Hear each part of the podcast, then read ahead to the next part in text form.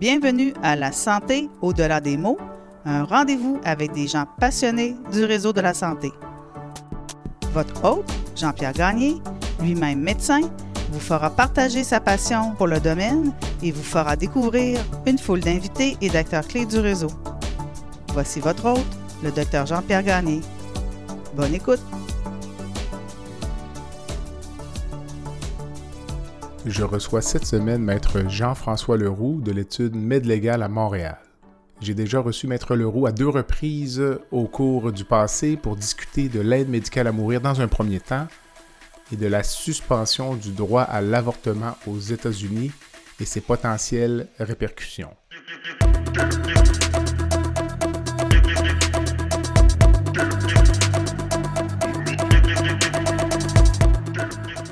Cours de l'entretien de cette semaine, nous revoyons le contexte actuel de l'AMM. Nous discutons des mises à jour récentes dans le dossier, notamment ce qui concerne les directives médicales anticipées, l'accès pour les personnes dont le seul problème médical est une maladie mentale et l'accès pour les mineurs.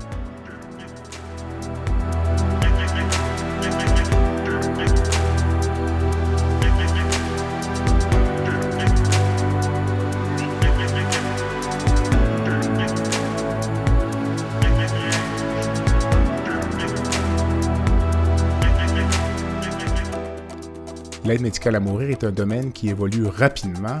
À preuve, le projet de loi 11 modifiant la loi concernant les soins de fin de vie a été adopté récemment, permettant l'élargissement de l'admissibilité à l'aide médicale à mourir, notamment via des directives médicales anticipées. Je suis convaincu que vous allez apprécier cet entretien avec un expert du domaine. Bonne écoute.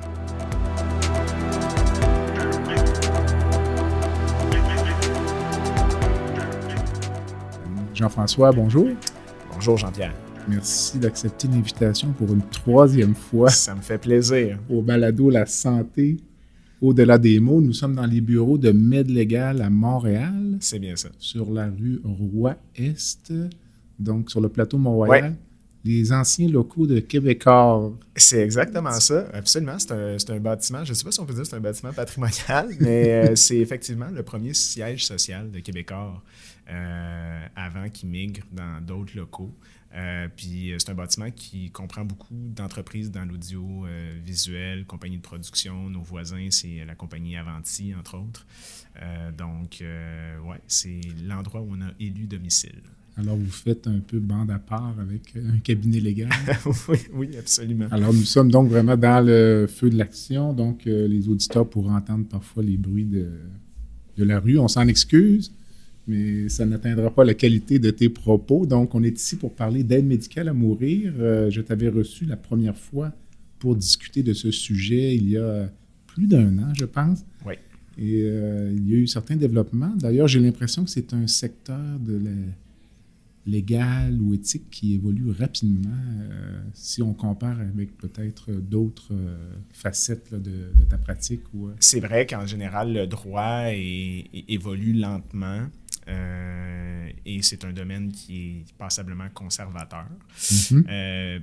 par ailleurs, je pense que la société était prête pour que ces changements-là s'opèrent depuis très longtemps. Quand on pense, par exemple, à l'affaire Rodriguez, euh, qui est la première cause qui a été portée devant la Cour suprême pour discuter d'euthanasie, c'était quand même en 1993.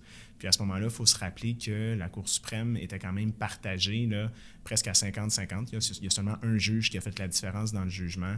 Euh, alors c'est pour dire, je pense que c'est un sujet euh, qui, qui, qui était mûr et pour lequel les changements législatifs qu'on observe au cours des dernières années s'inscrivent dans cette mouvance-là. Euh, pour certains, c'est clair que ça va beaucoup trop vite. Euh, ça, je pense que c'est certain. Euh, par ailleurs, pour d'autres, ça ne va pas encore assez vite. En effet, pour les gens qui attendent, oui. on va y revenir tout à l'heure, notamment pour les directives médicales anticipées. Donc, oui. Alors, comme question d'introduction, je te demanderais, sommes-nous sur cette fameuse pente glissante dont plusieurs ont parlé dans le passé? Donc, Oui, puis qui est finalement l'argument je pense que c'est un, des, un, un des plus gros points qui est soulevé souvent par les détracteurs, c'est de se questionner où est-ce qu'on s'en va avec ce genre de, de politique-là.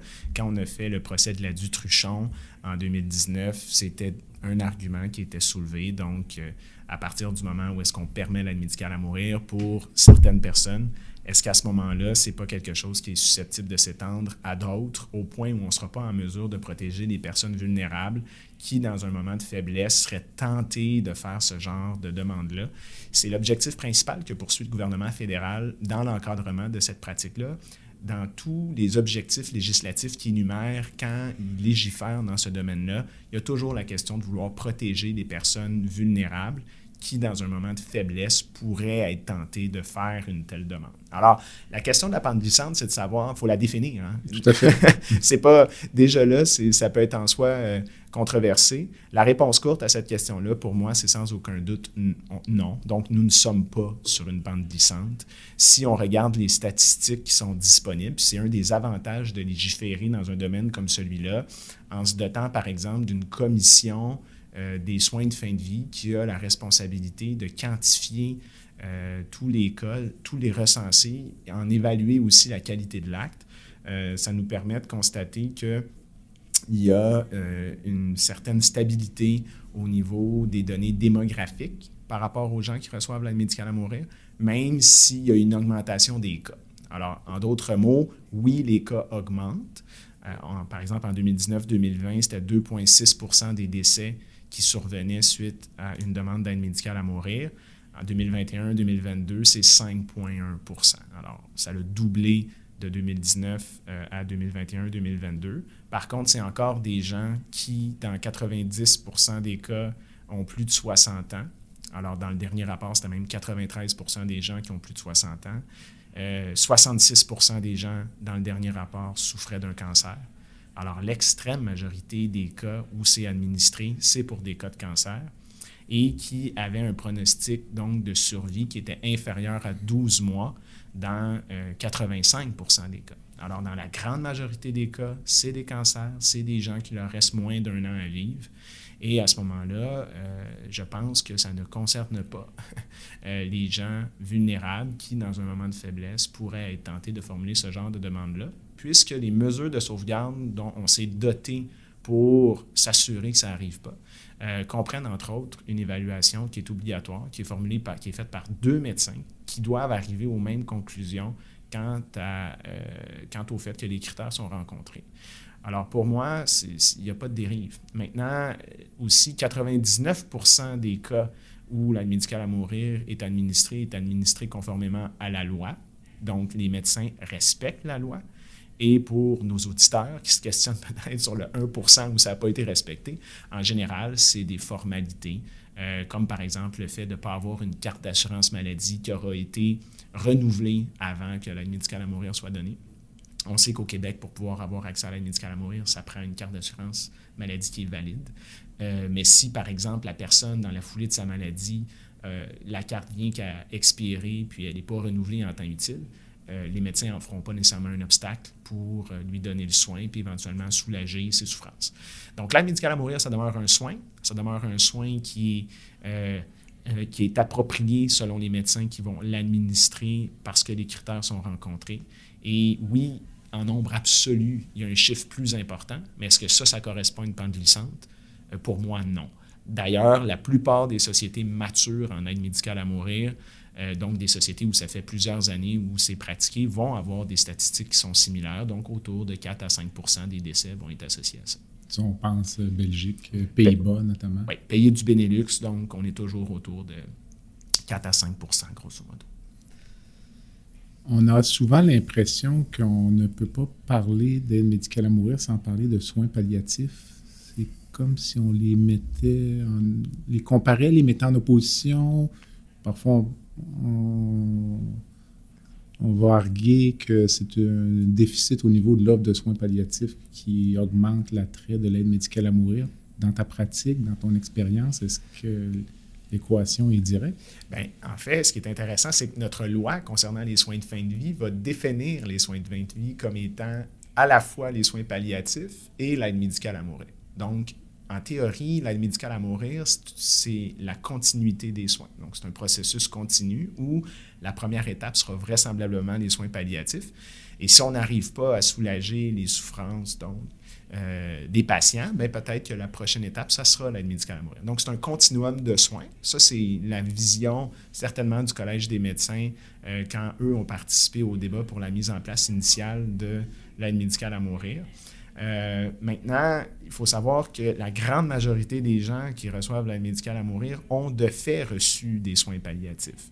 Donc, l'argument suivant lequel euh, l'aide médicale à mourir, c'est dangereux, il faut y faire attention parce que ça signifie peut-être qu'on n'a pas des bons soins palliatifs et c'est la raison pour laquelle les gens vont avoir recours davantage à l'aide médicale à mourir tient plus ou moins la route dans la perspective où la plupart des gens qui reçoivent l'aide médicale à mourir ont dans les faits reçu des soins palliatifs. Maintenant, la loi concernant les soins de fin de vie, quand elle a été adoptée, nous a aussi permis d'avoir une garantie suivant laquelle tous les citoyens du Québec ont le droit d'exiger des soins palliatifs.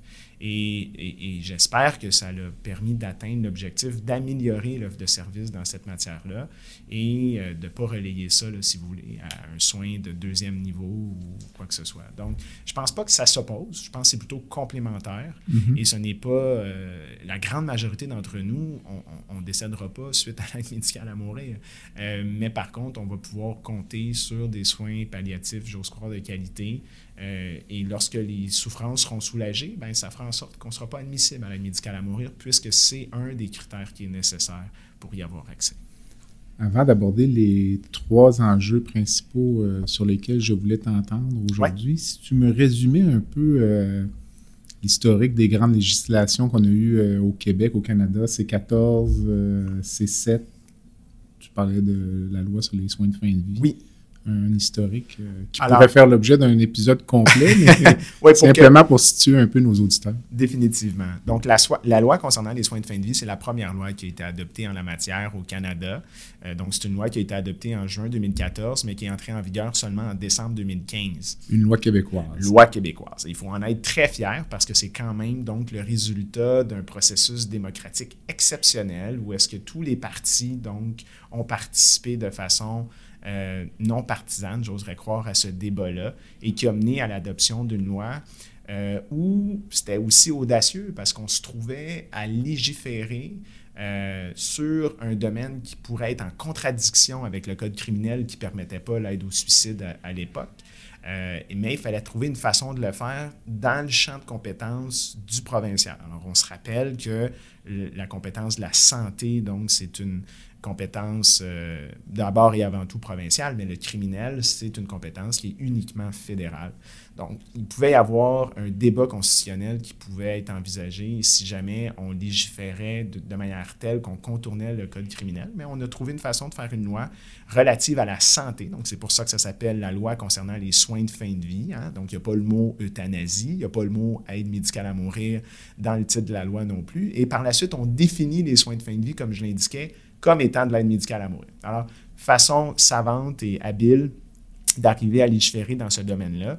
Euh, ça a été la première loi qui, euh, en parallèle, donc, au niveau fédéral, on, a connu un parcours un peu plus euh, chaotique, j'oserais dire, alors que c'est plutôt la voie des tribunaux qui a amené un changement législatif. Alors, c'est l'affaire Carter qui est venue euh, contester donc euh, l'interdit qu'on retrouve au code criminel euh, en lien avec l'aide au suicide.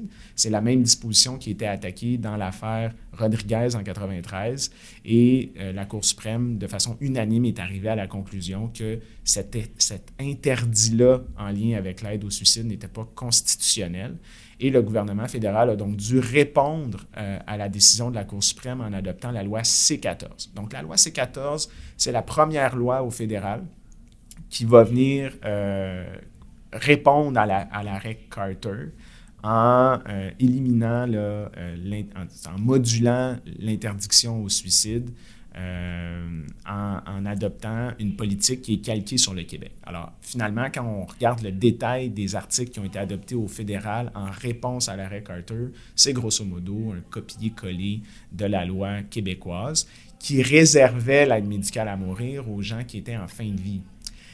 Et là, ben, c'est ce, qui, ce qui était un peu particulier à l'époque, c'est que l'arrêt Carter ne discutait pas de ce critère-là de fin de vie pour permettre aux gens d'avoir accès à l'aide médicale à mourir. Les seuls critères qu'on énumérait, c'était de souffrir donc d'une maladie grave et incurable et d'avoir des souffrances intolérables tout en étant majeur. Euh, alors, de voir que le gouvernement fédéral a adopté une loi qui réservait l'accès à l'aide médicale à mourir aux gens qui étaient en situation de fin de vie, ça en a fait sourciller plusieurs.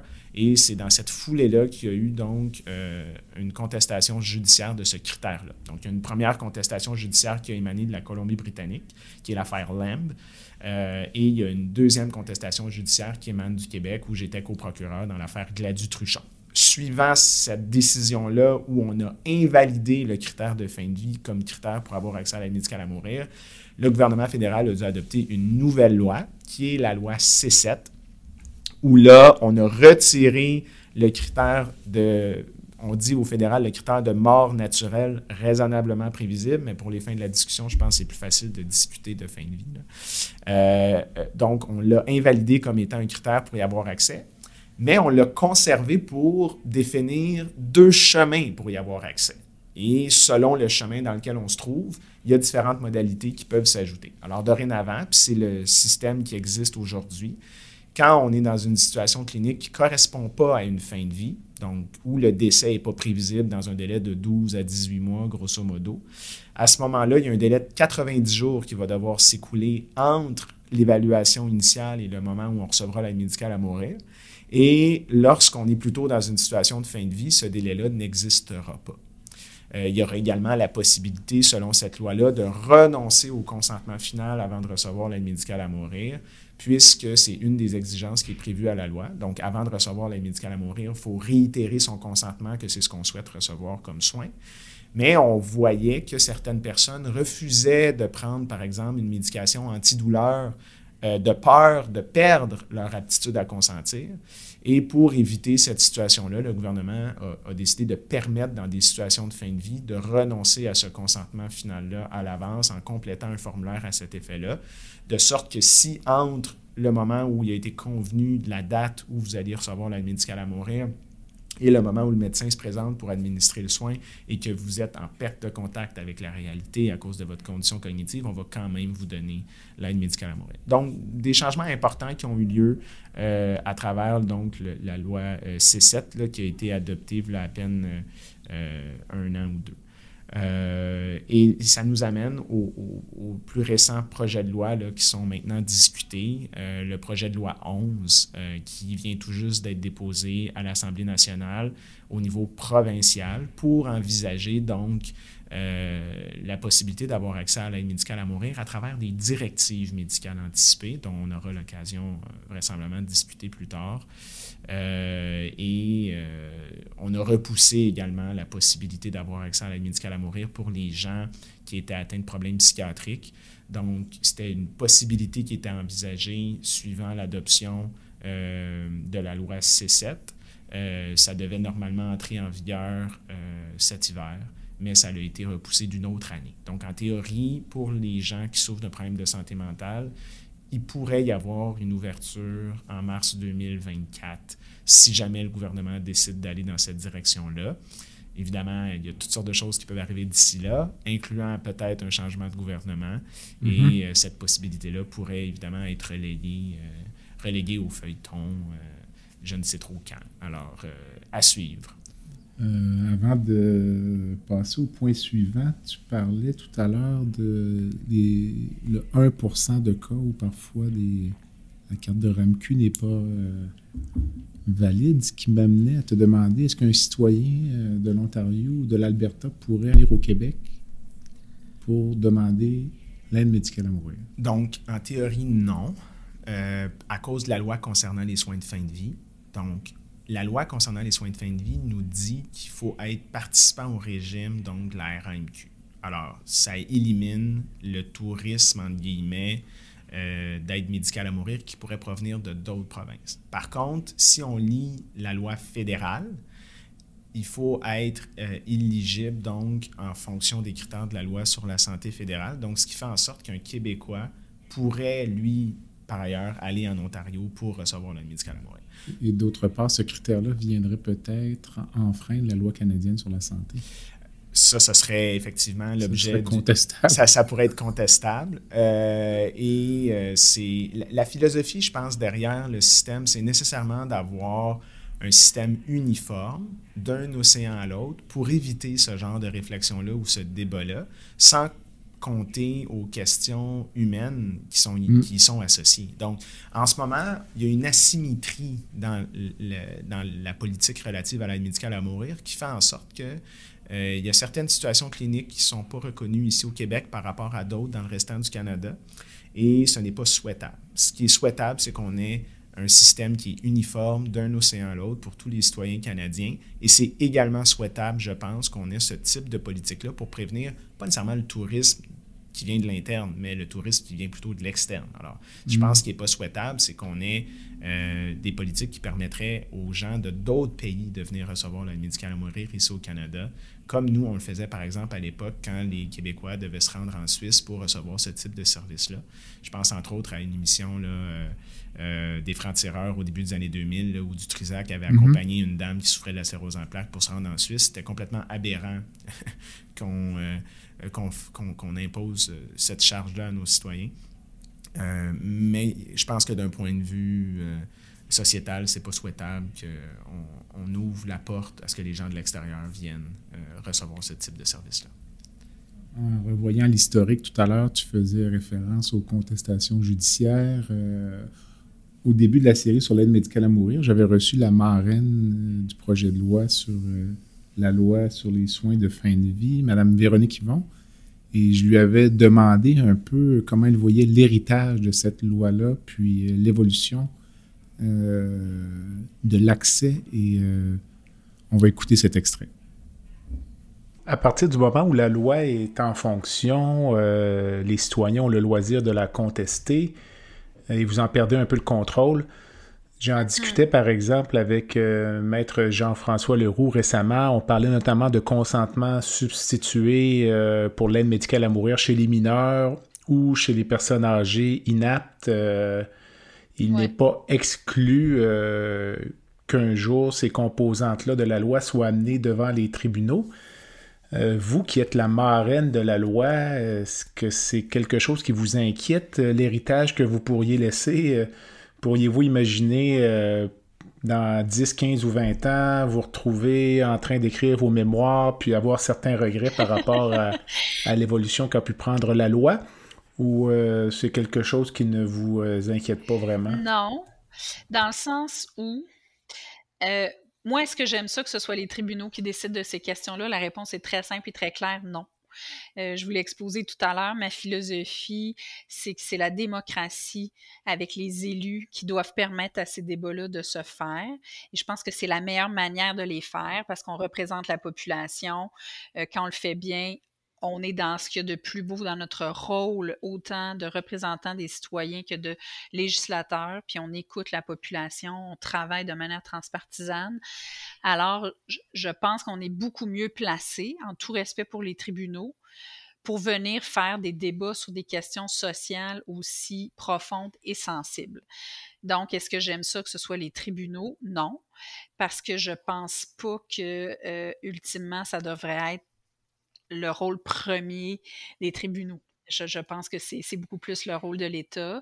Et après, ben, il y a toute une complexité d'application. Quand quelque chose tombe et qu'on décide que quelque chose, oups, est invalide, ben là, après, est-ce qu'on s'est posé toutes les questions sur toutes les répercussions ensuite pour, euh, pour la loi, pour les impacts, pour les médecins, puis tout ça? Puis d'ailleurs, je pense que le retrait des critères de mort raisonnablement prévisible et de fin de vie, il y a, il y a, il y a, des arguments pour dire que c'est quelque chose de bon pour certains, mais en même temps, le fait que ce soit une décision des tribunaux et non pas un débat démocratique dans une assemblée euh, qui a tranché cette question-là fait en sorte que les citoyens sont beaucoup moins au courant des impacts de cette décision-là, de jusqu'où ça va, de ce que ça veut dire. Donc, je pense que les gens découvrent ça au fur et à mesure. Mais euh, tout ce processus-là, qui selon moi est important de dialogue avec la population pour savoir où on met les limites, où on met le curseur, comme je dis, pour moi, c'est fondamental pour ces débats-là sociaux. Et puis, on l'a moins quand, euh, évidemment, c'est les tribunaux qui viennent trancher. Mais sur votre question à savoir, euh, est-ce que c'est le fait de faire une loi? Moi, je pense qu'au contraire, le fait de faire une loi vient encadrer ça d'une manière beaucoup plus poussée, collée aux préoccupations d'une société, collée aux aspirations d'une société, que si on remet tout ça dans les mains des tribunaux. Puis pour vous dire, vous dites, est-ce que c'est la loi qui va amener comme des contestations, puis tout ça, mais mm-hmm. ben, le fait est que ces contestations-là, du moins du point de vue fédéral, parce qu'eux n'ont pas pris le taureau par les cornes, n'ont pas fait de loi, n'ont pas fait de débat, ils ont attendu. Ben, c'était même pas lié à une loi. Je veux dire, il y a eu l'arrêt sous Rodriguez, puis après, il y a eu le jugement Carter. Puis en fait, le jugement Carter avait commencé avant qu'il y ait le début d'une loi, c'est-à-dire la cause. Puis ce qui est extraordinaire, c'est que le jugement Carter, pour les gens, c'était en Colombie-Britannique, puis ça, ça, contestait la constitutionnalité d'interdire donc euh, le suicide assisté, en gros, dans le code criminel. Nous, au Québec, pendant qu'il y avait ça, on était en train de faire notre loi, on a adopté notre loi. Et donc, c'est pas à cause de la loi québécoise qu'il y a eu ça, puis qu'il y a eu donc les répercussions sur le code criminel. Mais ce qui est incroyable, c'est qu'on a eu de l'influence sur la décision de la Cour suprême parce que quand vous regardez la décision dans l'arrêt Carter, elle est venue se coller à plusieurs des critères de la loi québécoise pour venir dire à quoi pourrait ressembler le modèle, puis qu'est-ce qui pourrait avoir du sens. Donc, en fait, c'est l'inverse. C'est-à-dire que moi, je pense qu'on a probablement plus balisé parce qu'on avait une loi québécoise qui est allée influencer le jugement. Ensuite, ça, ça a influencé le code criminel. Donc, le code criminel même, lui-même, a repris des, des pans de notre loi québécoise. Fait que non, je le, je le, vois pas comme ça du tout. Mais je pense qu'il doit y avoir. Euh, je, pense qu'on devrait euh, continuer à, prendre nos responsabilités comme élus et de pas. Euh, c'est sûr que ça, c'est quelque chose qui, qui m'habite beaucoup.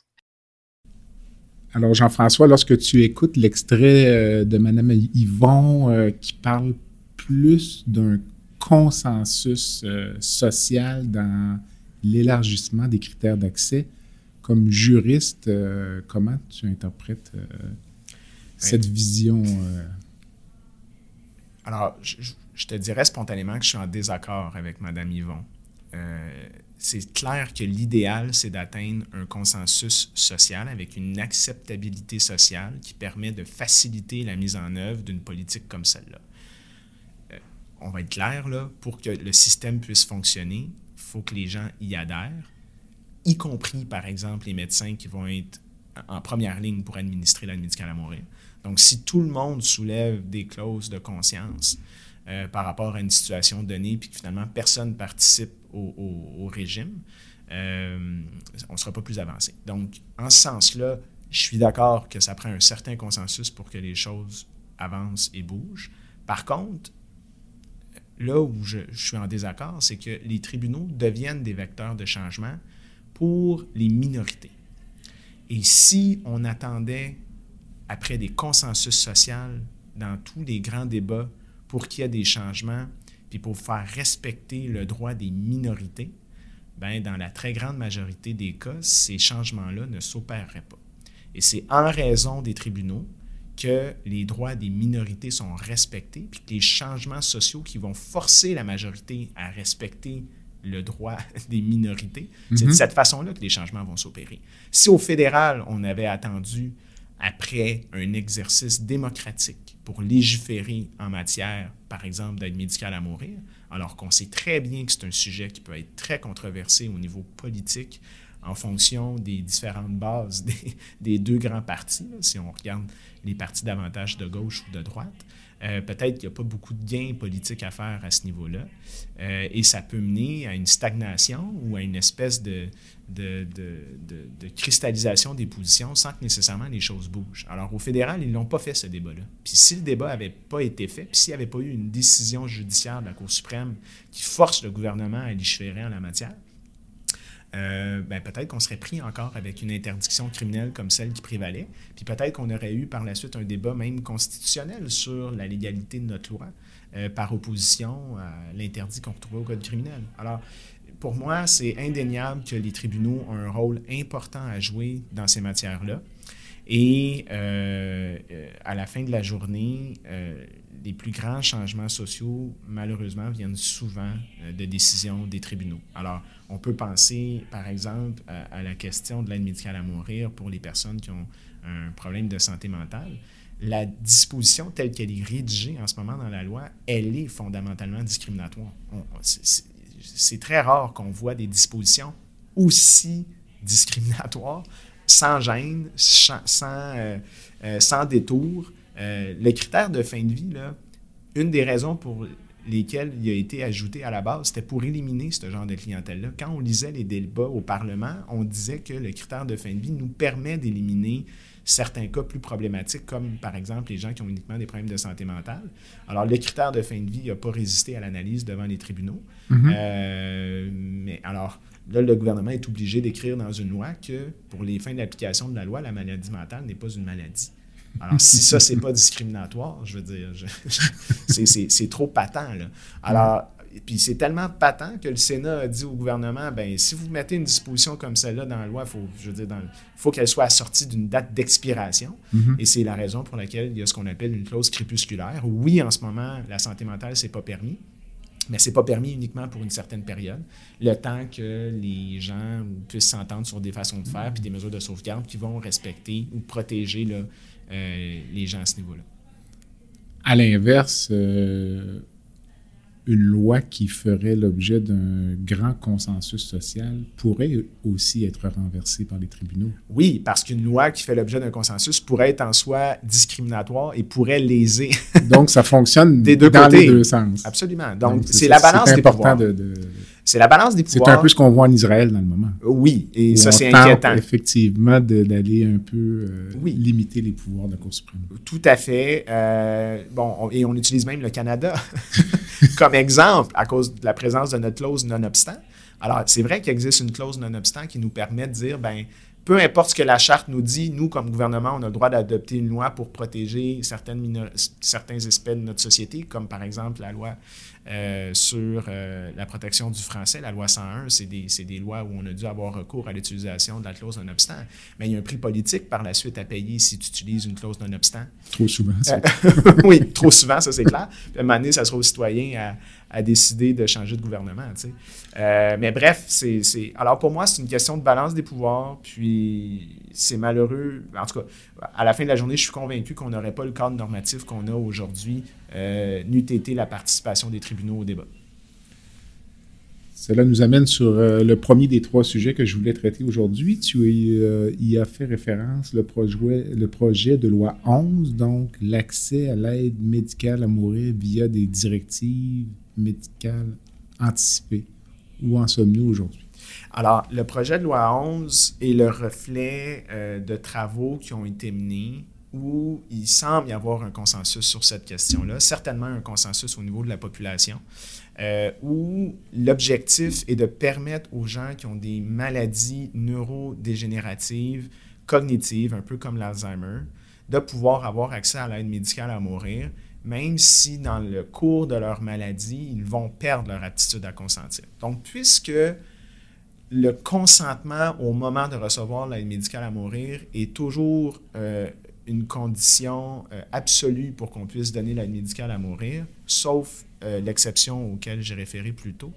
en ce moment, une personne qui a un diagnostic, par exemple, de la maladie d'Alzheimer, à un stade 2 ou 3, qui est en mesure, qui est apte de formuler une demande d'aide médicale à mourir, ne pourrait pas recevoir l'aide médicale à mourir au stade 5 ou 6 de sa maladie si euh, elle venait qu'à perdre son aptitude à consentir et euh, qu'elle ne pouvait pas réitérer sa demande.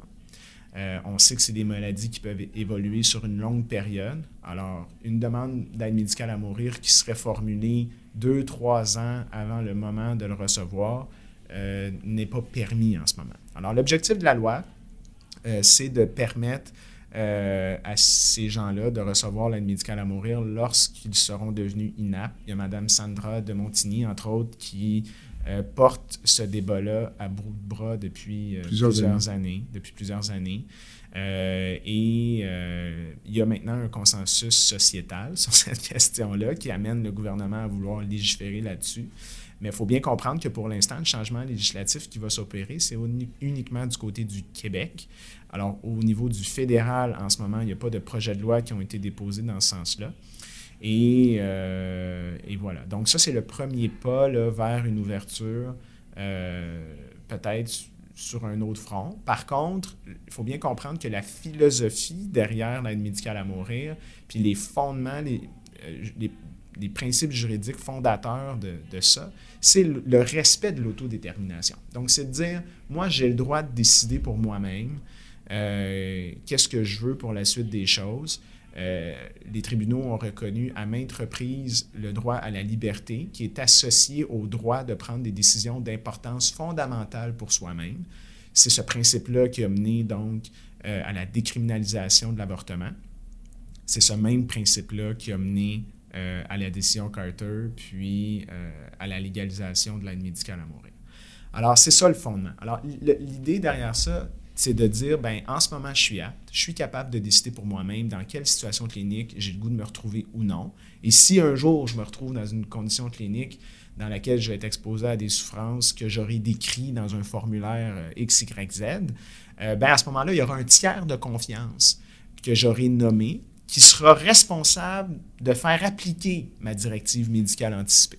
Alors, si je refuse d'être dans un état grabataire, euh, en perte de contact avec la réalité, où on doit euh, forcer l'alimentation ou l'hydratation, euh, et, que rendu à ce point-là dans, mon existence, je veux qu'on me donne l'aide médicale à mourir, alors un tiers de confiance pourra en faire part à mon médecin traitant et mon médecin traitant sera à ce moment-là obligé de m'administrer l'aide médicale à mourir, même si c'est un souhait que j'ai évoqué plusieurs années auparavant.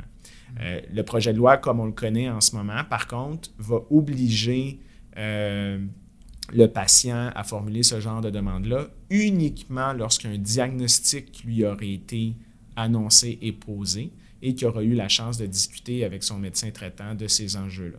Alors, on ne pourrait pas, à l'âge de 25 ans, euh, faire une telle demande anticipée d'aide médicale à mourir sans avoir un diagnostic, par exemple, d'Alzheimer. Donc, on ne peut pas faire euh, Les directives médicales anticipées, elles, permettent, à ma connaissance, de prévoir tout un éventail de conditions.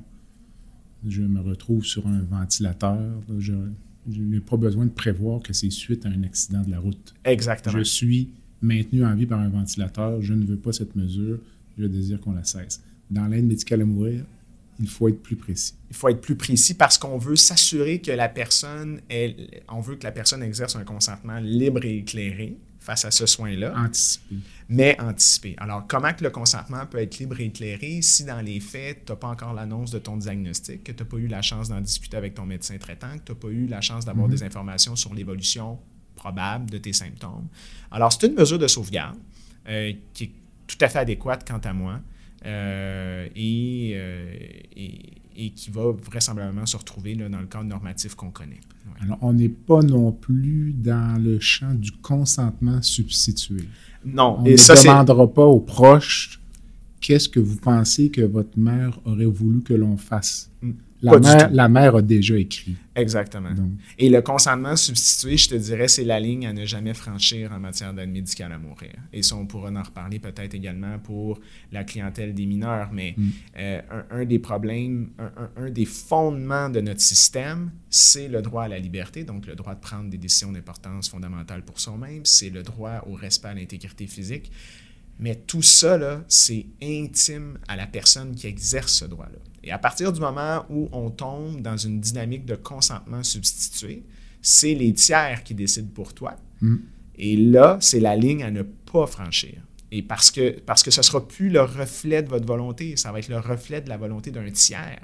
Et, et, je pense qu'en matière de sauvegarde, si on veut se protéger contre les abus, contre la pente glissante, contre les dérives potentielles, la ligne à ne pas franchir, c'est celle du consentement substitué. un des arguments des gens qui s'opposent à, l'accès à l'aide médicale à mourir via des directives médicales anticipées est le fait que comme patient, même si je suis atteint d'une maladie d'Alzheimer, parce que tu faisais référence à Sandra de Montigny, qui est porte-parole de cette cause, je ne peux pas me projeter dans le futur, dans la situation dans laquelle je vais être lorsque je serai à un stade plus avancé de la maladie et qu'il y a donc un risque finalement qu'on m'administre ce soin-là à un moment où finalement je, ne l'aurais pas demandé. Tu vois un peu l'enjeu euh, que je soulève? Euh? Tout à fait. Puis je pense que c'est légitime comme questionnement. C'est tout à fait légitime. Puis c'est. Euh, c'est pas impossible.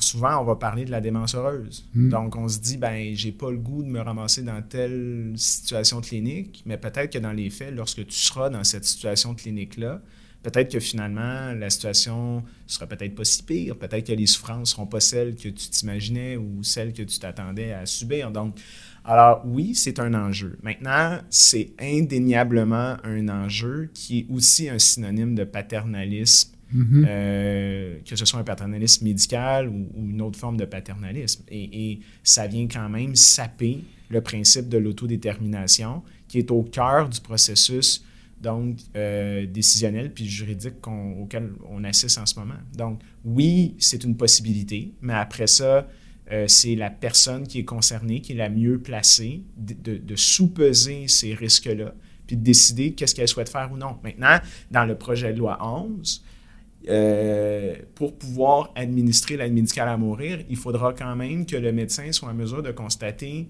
puis là, on réfère dans le texte de loi à une forme d'objectivisation d'une souffrance. Donc, il faut, quand même que la personne semble présenter les souffrances qu'elle ne souhaitait pas subir euh, et qu'elle a exprimées dans le formulaire de directive médicale anticipée. Alors, en théorie, si une personne ne semble pas souffrante, bien, à ce moment-là, on ne pourrait pas exercer la directive médicale anticipée. Après ça, il y a toute une panoplie, je veux dire, la souffrance existentielle, la souffrance psychologique. Mm-hmm. Comment peut-on vraiment l'évaluer euh, sans, euh, sans pouvoir échanger avec la personne? Ça, c'est un petit bout pour moi qui reste encore difficile à, à, bien saisir ou à comprendre, puis comment que ça va être mis en œuvre. Donc, c'est très facile à comprendre d'un point de vue judiciaire, législatif. Nous, les juristes, on est bons pour écrire des belles lois par mhm. rapport à ça. Mais pour ce qui est des gens qui vont être sur le terrain, qui devront l'interpréter, cette loi-là, puis l'appliquer, je peux comprendre qu'il y a des questions qui vont se poser à ce niveau-là. Parce que j'avais eu en entrevue Dr. Alain Oui. Lui voyait ça un peu euh, de la façon suivante. Euh, je reviens toujours à l'exemple de la maladie d'Alzheimer parce que c'est quelque chose que les gens quand même qui touche beaucoup connaissent. Les gens. Oui, vraiment. Les gens connaissent bien, mais j'ai la maladie d'Alzheimer la journée où un, je suis incontinent urinaire et fécal. Deux, je ne suis plus capable de m'alimenter. Euh, trois, je ne reconnais plus mes proches depuis six mois. Ce sont mes critères. On m'administre l'aide médicale à mourir. Il n'y a aucune notion de souffrance là-dedans comment tu ben, c'est-à-dire, je suis pas certain qu'il n'y a pas de notion de souffrance parce que le fait de... Pas directement, disons, mais... Ben, euh, c'est ça. Et là, ce sont des visions différentes d'un même concept, puis... Euh, c'est-à-dire que je pense qu'on a, on peut être en présence de souffrance psychologique, on peut être en, mhm. souffrance, on peut être en présence de souffrance existentielle, perte de sens de la vie. Euh, c'est des éléments qui vont permettre l'accès à l'aide médicale à mourir actuellement, même si la personne est apte. Mm. Euh, alors, euh, parce que la souffrance à laquelle on réfère dans la loi n'est pas réservée à la souffrance physique. Alors, la souffrance psychologique peut mener à l'administration de l'aide médicale à mourir en ce moment, qui va comprendre la souffrance existentielle. Euh, et, et, donc, j'ose croire qu'une personne qui serait dans cette situation clinique-là, ça peut correspondre pour elle à une souffrance psychologique ou existentielle associée à une perte de sens qui pourrait légitimer l'administration de la médicale à mourir. Alors, pour moi, c'est un cas qui pourrait, où on pourrait aller de l'avant. D'accord. Alors, on va prendre une courte pause. Le podcast La santé au-delà des mots est une présentation du groupe conseil Beauchamp, Beaulieu, Dessureau, Toupin de la financière Banque nationale Gestion de patrimoine. Comme nous croyons que la santé financière fait partie de la santé globale, nous sommes heureux de nous joindre au docteur Jean-Pierre Gagné pour vous souhaiter une bonne saison. de la santé au-delà des mots. Tu veux lancer ton propre podcast mais tu ne sais pas comment t'y prendre? Pas de problème. Mouton Marketing peut t'accompagner de la conception au lancement. Envoie ton idée de podcast à bonjour à commercial bonjour à commercial g. L'univers du podcast t'attend.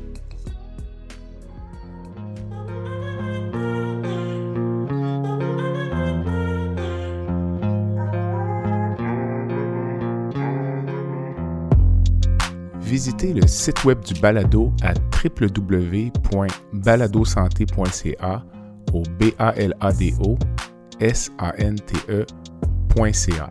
Visitez également notre page Facebook, envoyez-moi des commentaires, des suggestions d'invités et abonnez-vous au balado sur la plateforme de votre choix.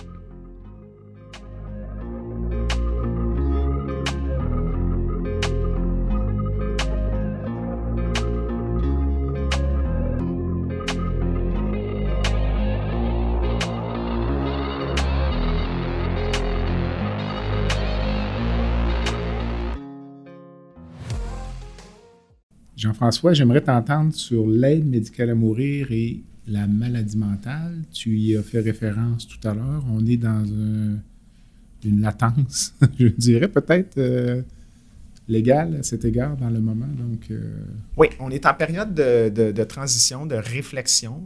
Pour sûr, au minimum, on est en période de réflexion. Euh, mais j'estime que c'est une période de réflexion qui, commence peut-être à s'étirer un peu pour rien. Là. Euh, donc, on a déjà, nous, de notre côté, du moins au Québec, l'Association des psychiatres du Québec qui ont déjà longuement réfléchi à la question, qui ont déjà adopté même une espèce de, des lignes directrices de ce que pourrait être la pratique de l'aide médicale à mourir dans des situations euh, où le motif évoqué découle uniquement d'un problème de santé mentale. Et on a déjà les clés euh, pour résoudre le problème. Alors, quant à moi, euh, de poursuivre la réflexion, puis de poursuivre la, la, situation où on discrimine ouvertement et, sans, sans, sans, cacher, finalement, et qu'on stigmatise les gens en santé mentale, euh, pour moi, c'est très problématique d'un point de vue juridique. Le débat qu'on a fait avec la Dutruchon ne portait pas sur des gens qui avaient des problèmes de santé mentale nos deux clients qui avaient été à l'époque évalués, euh, les experts arrivaient à la conclusion qu'ils ne présentaient pas de conditions psychiatriques qui induisaient une distorsion cognitive dans leur réflexion. Alors, ils présentaient un désir rationnel de mourir qui découlait d'une condition clinique qui était discutée euh, à l'époque. Maintenant, même si ce n'était pas leur situation à eux, le gouvernement fédéral a décidé d'administrer une preuve abondante sur la situation des gens qui pouvaient présenter uniquement un problème de santé mentale pour venir finalement tenter de convaincre le tribunal que si vous enlevez le critère de fin de vie, vous allez exposer une panoplie de gens vulnérables euh, à un régime qui leur permettrait d'avoir accès à l'aide médicale à mourir, alors qu'on doit protéger ces gens-là. Et ça minerait les efforts de prévention du suicide. Euh, qui est un problème de société important auquel on doit euh, adresser. Alors, à l'occasion de ce procès-là, il y a plein d'experts qui ont été entendus sur la question du suicide, sur la question de la santé mentale. Euh, on a même entendu donc les experts qui venaient de législation étrangère nous discuter des pratiques en la matière, par exemple dans les pays du Benelux. Et évidemment, s'il y avait un débat constitutionnel sur cette question-là, c'est un nouveau procès qui devrait être fait avec des nouveaux experts le tribunal ne serait pas lié par ce qui a été discuté dans notre audition. Euh, mais je serais surpris que la science euh, qui serait discutée dans ce nouveau procès-là serait vraiment différente. J'ai l'impression que ce serait à peu près les mêmes littératures qui seraient discutées avec les mêmes enjeux. Et le tribunal, dans notre dossier, euh, a quand même émis un certain nombre de, constats. Le premier constat, c'est que l'aide médicale à mourir, c'est quand même un phénomène qui est différent du suicide. Alors, parmi les gens qui sont contre l'aide médicale à mourir en psychiatrie, euh, plusieurs évoquent le fait qu'on n'est pas capable de distinguer les deux phénomènes et qu'il serait impossible de euh, séparer un désir rationnel de mourir qui ne découle pas d'une distorsion cognitive, euh, par exemple, d'une situation où est-ce qu'une personne a un désir rationnel de mourir par rapport à sa situation. Alors, à cela, moi, ce que j'ai le goût de dire, c'est qu'en ce moment, il y a plein de gens qui font des demandes d'aide médicale à mourir et qui ont des comorbidités en santé mentale. Alors, une personne, par exemple, qui a un cancer, euh, dans une situation clinique XYZ pourrait aussi avoir des antécédents de, de, dépression chronique. Et ce sont les médecins qui sont les mieux placés pour l'évaluer. Et les médecins sont capables de le faire en ce moment dans ce type de cas-là. Alors, le suicide présente aussi des caractéristiques qui sont un peu différentes de l'aide médicale à mourir. Ce n'est pas tous les cas, mais souvent, on va associer le suicide à des gestes qui sont plutôt euh, spontanés, qui découlent donc euh, de pulsions. Il va y avoir aussi l'idée suivant laquelle le suicide en général va être plutôt secret. Les gens n'en parleront pas ouvertement avec leurs proches dans tous les cas. Les gens souvent donc sont victimes puis souffrent d'un problème de santé mentale qui va venir induire une distorsion cognitive dans leur perception de la réalité qui ne sera pas évaluée toujours par des soignants. Alors que dans l'aide médicale à mourir, on est dans une toute autre dynamique. C'est quelque chose qui est discuté ouvertement avec des équipes traitantes. C'est des gens qui vont avoir l'occasion donc de consulter vraisemblablement des psychiatres qui, eux, vont faire des examens mentaux pour éliminer la possibilité euh, donc de, déceler des, maladies qui vont entraîner des distorsions cognitives. Puis en plus de tout ça, ben, il y a des solutions, il y a des alternatives qui peuvent être proposées aux gens pour les prendre en charge aussi. Et c'est des gens qui veulent d'abord et avant tout arrêter de souffrir par rapport à leur réalité qu'ils puissent vivre. Et ce qu'on a entendu dans le cadre des auditions dont je te parlais plus tôt, c'est quand même des psychiatres qui sont venus reconnaître qu'il existe des situations cliniques réfractaires on va parler de soins palliatifs psychiatriques pour certains cas où les gens vont avoir des problématiques et des enjeux de santé mentale qui se sont dans les faits chronicisés, puis pour lesquels la science n'a pas de solution à proposer. Et euh, simplement pour cette raison-là, euh, je pense que la solution ne peut pas être une interdiction absolue. Ça ne veut pas dire qu'on permet n'importe quoi pour n'importe qui dans n'importe quelle condition, mais il peut y exister un cadre normatif complexe associé à, des mesures de sauvegarde solides qui permettraient d'avoir une telle pratique. Puis quand je parle de mesures de sauvegarde solides, l'Association des psychiatres du Québec, qui ont déjà réfléchi à la question, écoutez, on parle d'observer puis de prendre en charge des patients avant de conclure qu'ils ont une maladie réfractaire. Là, 5, 3, 5, 7 ans d'observation de maladie. On parle que ce serait plutôt un comité, pas juste deux médecins, ce serait un comité qui accepterait euh, les demandes en amont. Euh, la qualité puis l'évaluation se ferait en amont, alors qu'en ce moment, l'aide médicale à mourir, ils sont, les cas sont évalués après que le soin ait été dispensé par la Commission des soins de fin de vie. Là, ce qu'on dit, c'est que ça devrait être évalué avant que le soin soit donné. Ce serait une pratique qui serait centralisée puis standardisée pour, pour éviter qu'il y ait euh, des, une interprétation trop variable d'un endroit à l'autre euh, au Québec, par exemple. Alors, tu sais, et, tout ça pour, dans les pays du Benelux, là, moins de 1% des aides médicales à mourir par année. Mm. Alors, c'est l'expérience qu'on voit en ce moment dans les pays du Benelux. C'est moins de 1 des aides médicales à mourir qui sont administrées, qui sont en lien avec une problématique de santé mentale uniquement. Les experts que tu as entendus, mais comment les, psychiatres y ont fait référence dans leur mémoire, c'est la difficulté chez un patient qui a une maladie mentale qui comporte des idéations suicidaires. Oui. Je comprends que toi, tu fais une différence, mais même les psychiatres, dans leur rapport, se prononcent en disant que même pour des psychiatres, c'est pas si facile pour, pour, une personne de dire j'ai des idéations suicidaires et j'aimerais avoir accès à l'aide médicale à mourir pour mettre fin à, mes souffrances. Donc, euh, moi, comme médecin qui a étudié un peu en psychiatrie, je respecte tout à fait ces demandes-là, mais c'est la, difficulté du processus analytique qui. Euh, je reconnais cette difficulté-là et ce serait probablement des cas qui seraient refusés.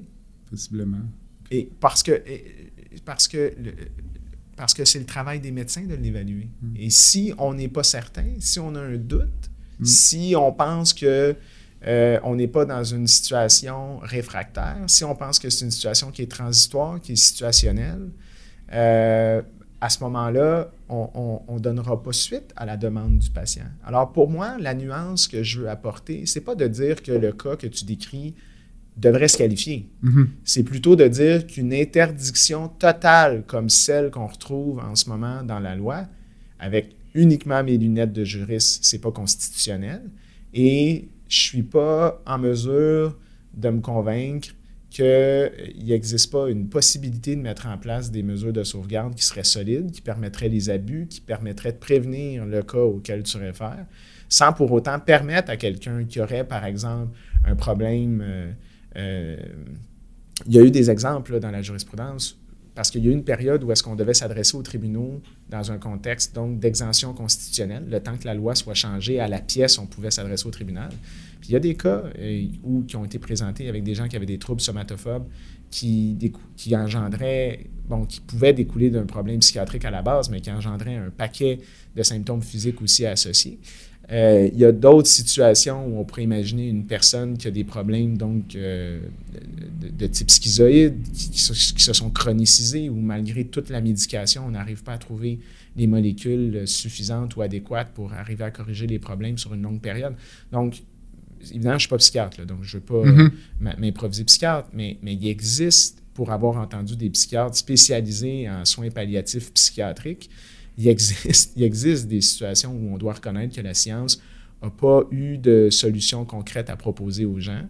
Et de la même façon qu'on ne peut pas dire à quelqu'un ben, qui a un problème de santé physique, attends encore 5 ou 10 ans, peut-être que dans 5 ou 10 ans, on va avoir trouvé un remède, euh, ben, je pense qu'on ne peut pas non plus tenir ce type de discours-là avec les gens qui ont des problèmes de santé mentale. Puis si, dans les faits, ils, ils se qualifient parce qu'ils présentent un déclin avancé irréversible de leur capacité, des souffrances intolérantes, avec une maladie donc qui est incurable, parce que cette notion-là d'incurabilité qui doit être présente, qui n'est peut-être pas toujours facile à définir en santé mentale, ben, je vois pas pourquoi on aurait une exclusion euh, de ce type de clientèle-là. Est-ce que tu crois qu'en 2024, ce sera la bonne année? C'est une très bonne question. Je pense qu'il y a encore énormément de, gens qui sont en désaccord avec cette possibilité-là, mais je n'ai pas l'impression que tout le monde comprend les subtilités de ce que ce serait le système si un jour c'est permis. Euh, et, pour cette raison-là, je pense qu'il va y avoir un gros travail d'information et d'éducation à faire pour que les gens comprennent à quoi ça pourrait ressembler, ce type de pratique-là, puis surtout pour quel cas. Euh, et ça pourrait être permis et exclu. Donc, les gens qui ont des troubles d'adaptation, les gens qui ont des épisodes dépressifs ponctuels, les gens qui ont, euh, qui, ont, qui, ont, qui, ont, des problèmes qui ne s'inscrivent pas là, dans une continuité de, de long cours, ben, c'est des situations qui seraient par définition exclues. Est-ce que je crois comprendre qu'actuellement, euh, une personne qui a comme seul diagnostic un problème de maladie mentale peut avoir recours aux tribunaux pour avoir accès à l'aide médicale à mourir? Non, c'est pas permis parce que c'est nommément exclu de la loi. La situation que je te décris, c'est quand il n'existait pas de loi et tout ce qui existait, c'était les enseignements de la Cour suprême. Alors, la Cour suprême, ce qu'elle nous disait, c'est si vous avez une maladie qui est qualifiée euh, de grave et incurable, si vous êtes apte, si vous avez un déclin avancé irréversible de vos capacités associées à des souffrances intolérables, vous y avez droit. Alors, puisqu'il n'y avait pas d'interdit spécifique associé à la santé mentale, il y a eu des cas euh, qui découlaient davantage de, En fait, comme je, comme je, à quoi je faisais référence. Mais ça pourrait être contesté, en théorie. Oui, comme n'importe quelle loi. Bah oui, comme toujours. Alors là, le fédéral retarde, retarde, retarde. Mais le gouvernement, là, il est habile. Il y a peut-être des gens qui vont s'impatienter. Oui, mais le, gouvernement est habile parce qu'il va de prolongation de 12, 18 mois, ce qui est déjà plus court que n'importe quelle contestation judiciaire. Tu sais.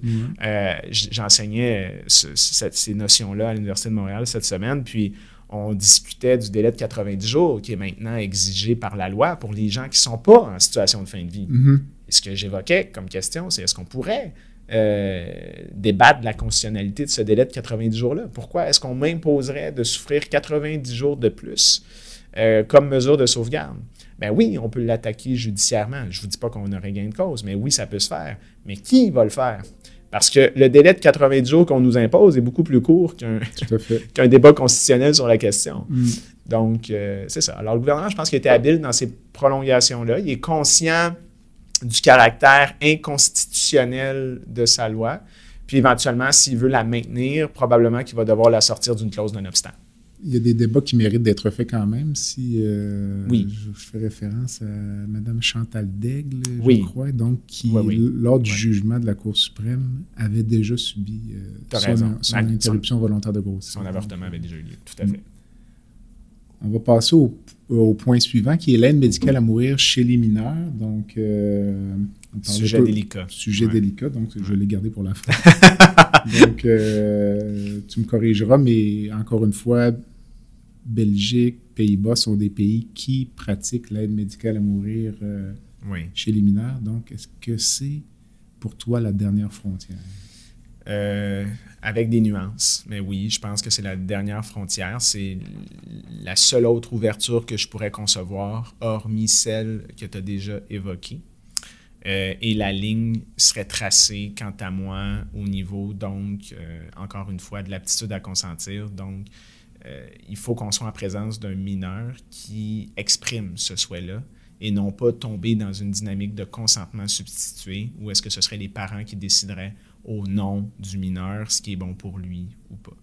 Parce que pour moi, on change de paradigme, on change de, de, fondement et le droit constitutionnel tel qu'il est interprété en ce moment nous donne le droit d'accès, encore une fois, en se basant sur l'autodétermination puis le droit à la liberté. Et le consentement substitué ne fait pas partie de ça. Euh, on parle beaucoup dans les débats sur l'aide médicale à mourir du concept de mineur mature. Oui. C'est quoi un mineur mature? Puis quelle en est l'application au Québec?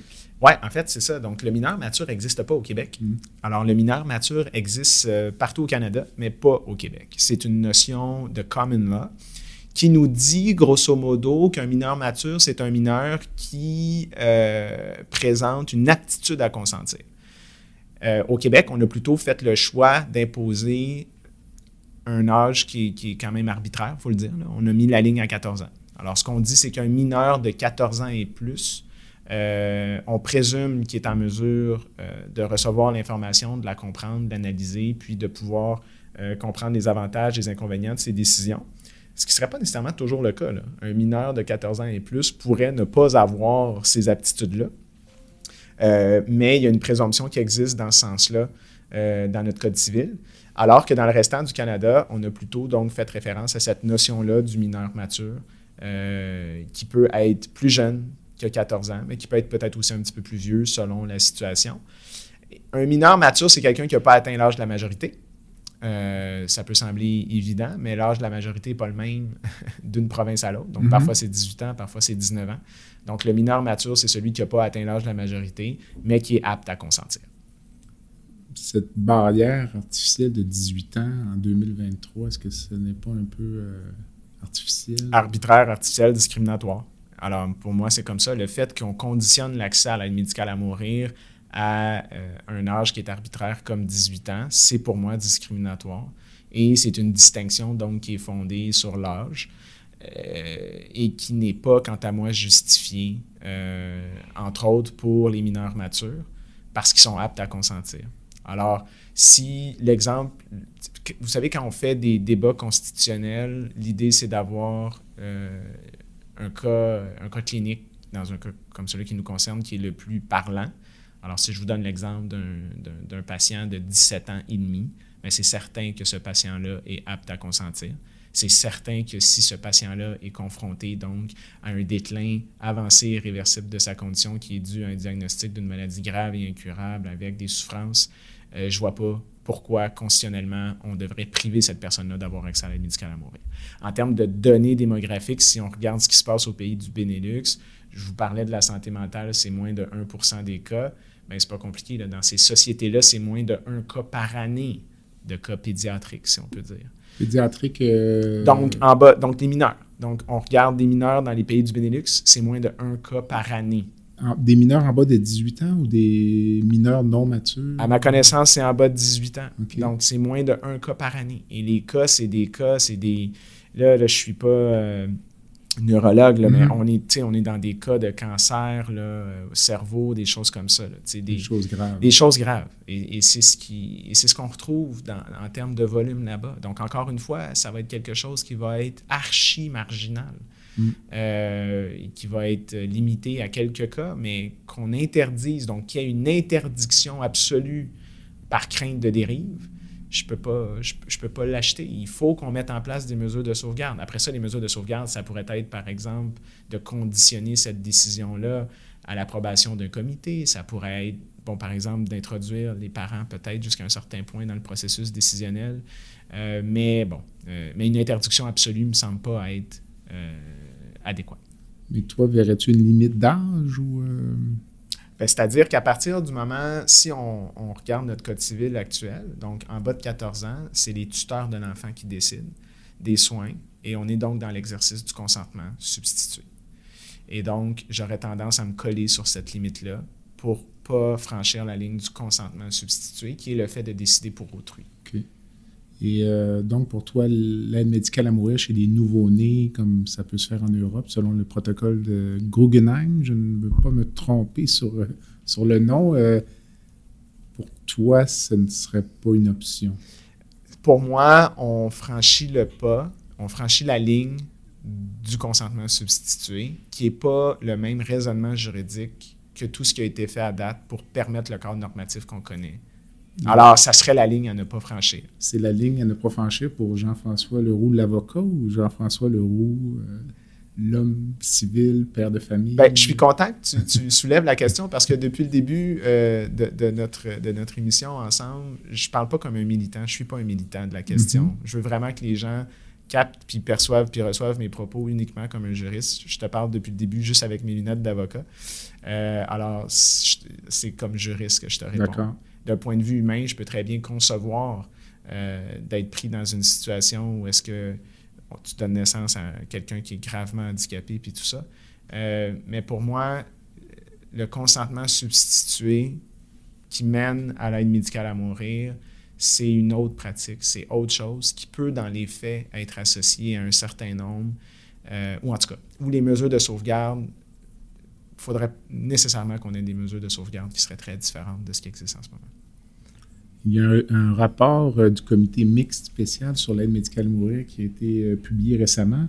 Donc, c'est un, comité fédéral qui recommandait donc euh, que le, gouvernement du Canada établisse l'obligation, lorsque c'est approprié, de consulter les parents ou les tuteurs légaux d'un mineur mature pendant le processus d'évaluation d'une demande d'aide médicale à mourir mais qu'ultimement, la priorité soit donnée à la volonté du mineur. Donc ça, ce serait comme une recommandation fédérale qui pourrait être éventuellement dans une oui, loi. Dans une loi, oui.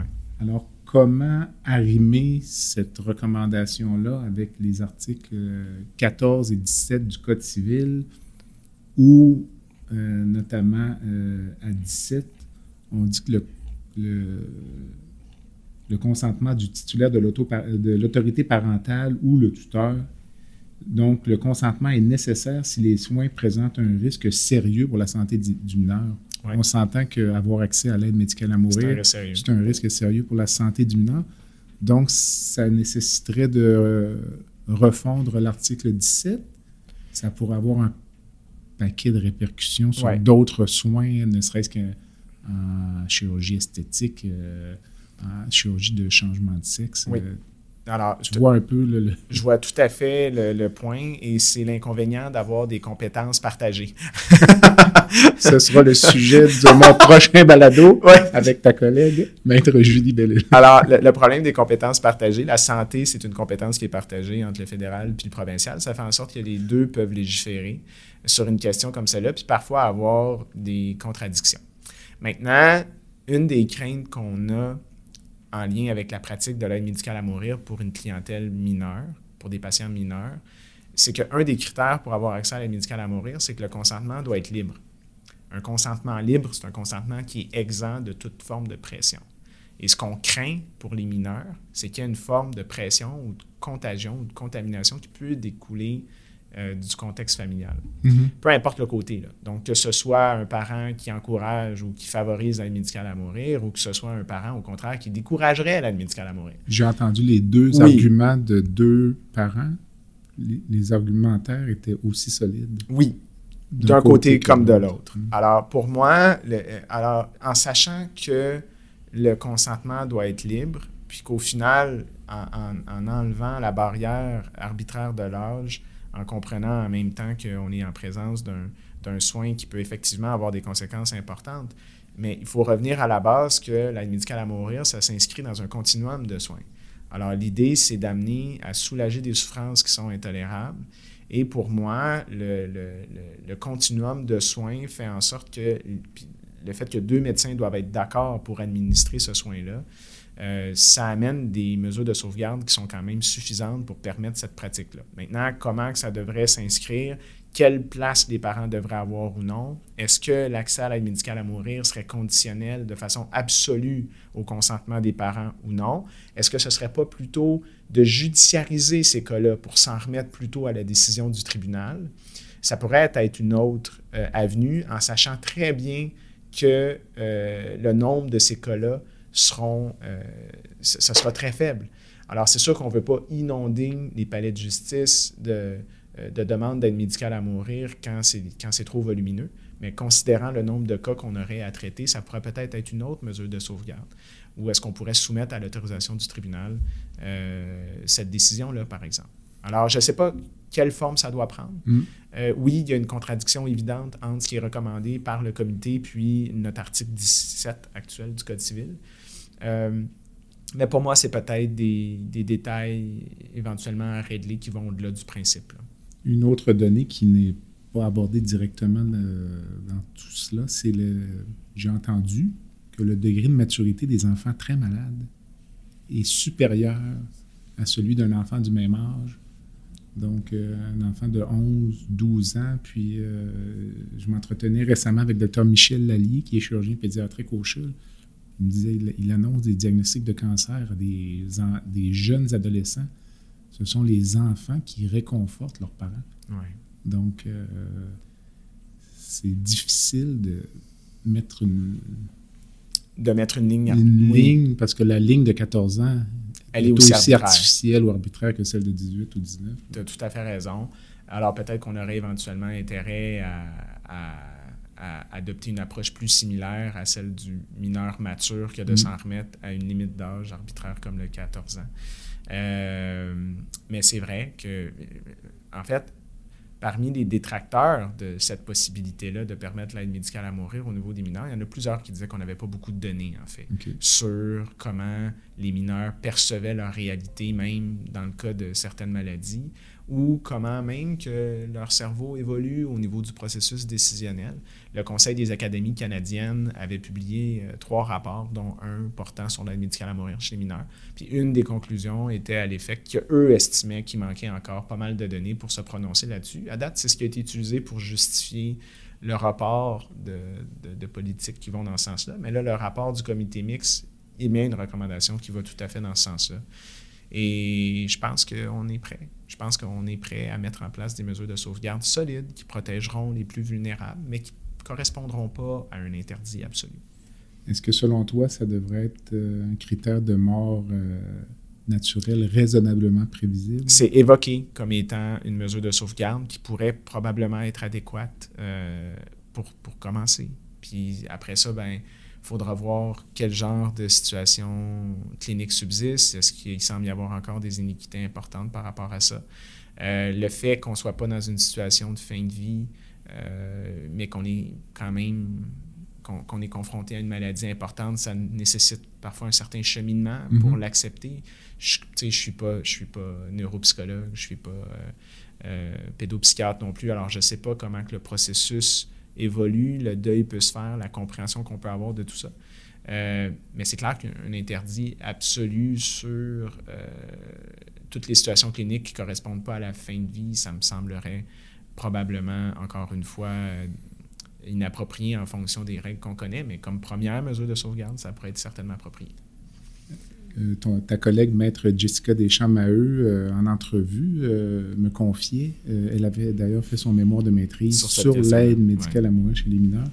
Elle, comme mesure de sauvegarde, elle proposait une souffrance physique et psychologique. Hmm. Est-ce que tu serais en accord avec ça ou est-ce que la maladie mentale seule chez le mineur mature et ou âgé de plus de 14 ans il y aurait une ouverture. Je... comprends la question, il faut quand même distinguer la santé mentale de la souffrance psychologique. Donc, une personne qui a un problème de santé physique pourrait avoir des souffrances psychologiques qui, mhm. lui, qui lui permettraient d'avoir l'aide médicale à mourir quand même.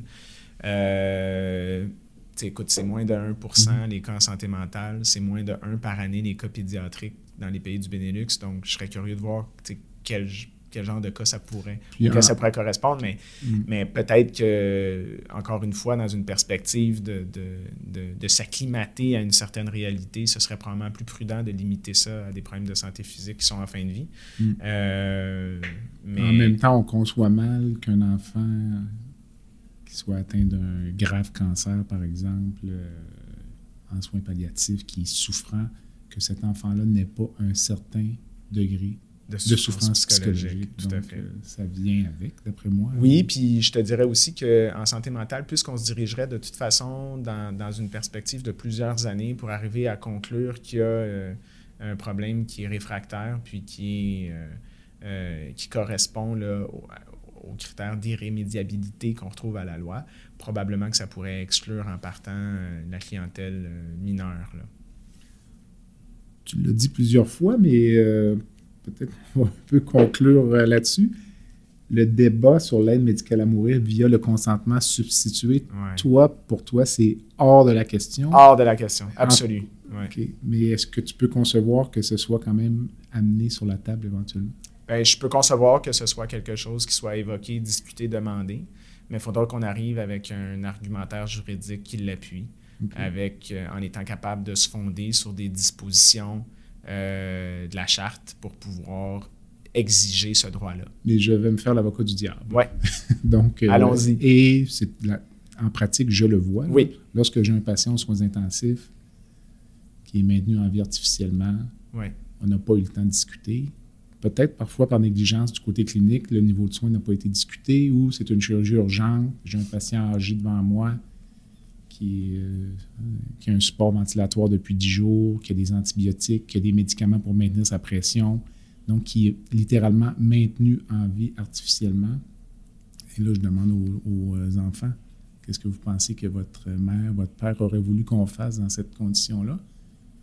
Les enfants me disent, ben, c'est à peu près c'est clair et net qu'elle n'aurait jamais voulu se voir comme ça le pronostic est presque nul à, court terme, donc on peut arrêter tout ce qui est mesures de support, euh, médicaments, ventilation.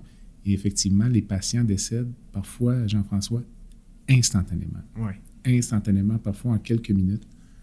Quelle est la différence entre ça, oui.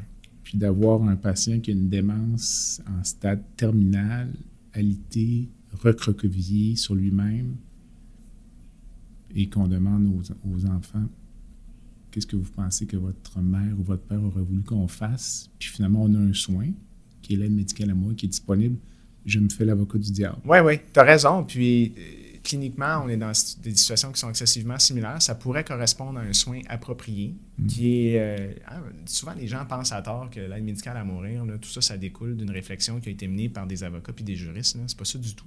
C'est le Collège des médecins qui a commencé la réflexion sur la question.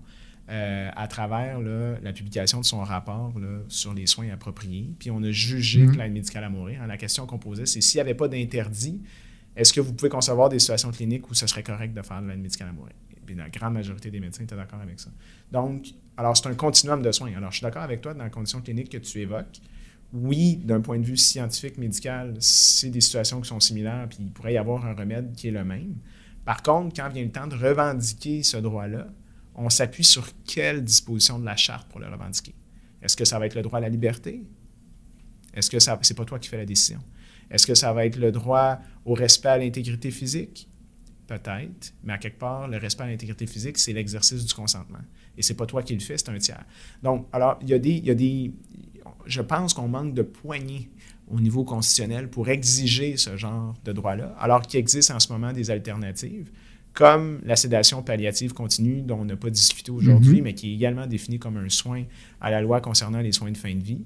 Euh, et comme la cessation d'alimentation, d'hydratation avec le, le, protocole de sédation palliative continue va mener ultimement à, cette situation-là. Les gens ont le loisir maintenant de compléter leur directive médicale anticipée, euh, même en l'absence de, de l'aide médicale à mourir, ça existe déjà comme mesure. Donc, je, comprends ce que tu dis, mais si quelqu'un souhaitait revendiquer ce droit-là dans un contexte euh, de débat constitutionnel, j'ai de la difficulté à voir en vertu de quel article de la charte il le ferait.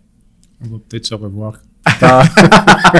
ben, peut-être à la discuter. annuelle. Ouais, c'est ça. Ça va me faire plaisir, comme toujours. Excellent. Jean-François, ça fait le tour du bloc principal. Est-ce Oui. que j'ai. As-tu un- quelque chose qui te vient en tête, quelque chose qu'on a.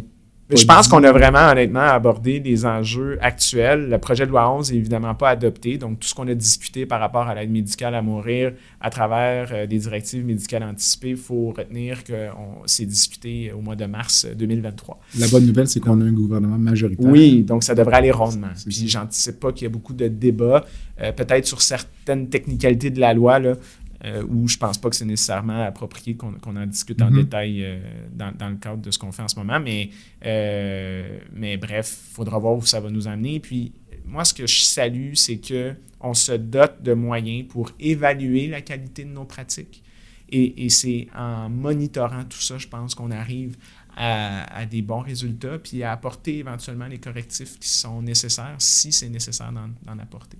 En conclusion, je vais te donner ton bâton de pèlerin. Je vais te laisser changer une chose dans le réseau de santé aujourd'hui. OK, on change quelque chose dans le réseau de santé. Euh, moi, personnellement, je, vois un gros problème, comme plusieurs au niveau de l'accès, mais vraiment à travers le problème démographique. Je trouve qu'on on, on- a annoncé une, euh, une asymétrie démographique depuis des dizaines d'années qu'on est en train, je pense, de, de voir puis de vivre, donc avec des besoins populationnels qui sont hyper importants, avec une pénurie de main-d'œuvre qui n'a pas de bon sens. Euh, ma conjointe est impliquée un peu dans le réseau, puis on, couramment, on parle de postes qui sont affichés à combler. Donc, j'aurais juste le goût de faire apparaître un paquet de gens pour, pour répondre à la demande, puis euh, de pouvoir combler ces postes-là. Puis, je suis convaincu que ça pourrait être une partie de la solution dans le réseau, d'apporter des bras, puis d'apporter de l'énergie, puis mobiliser les gens pour être capable d'offrir les soins. Euh, à la base, si on avait une infinité de ressources, évidemment, le problème serait déjà réglé. Euh, mais ce que je trouve dommage, c'est qu'on est comme face à une catastrophe annoncée qu'on a, qu'on- venir tranquillement, pas vite, sans vraiment prendre les mesures euh, adéquates pour y répondre. Puis là, on y fait face de façon assez drastique, Je pense que c'est la pointe de l'iceberg. probablement. Alors, Jean-François, merci beaucoup. Ça me fait grand plaisir. Toujours un plaisir, Jean-Pierre, puis euh, n'importe quand. À la prochaine. Ça marche. Bye.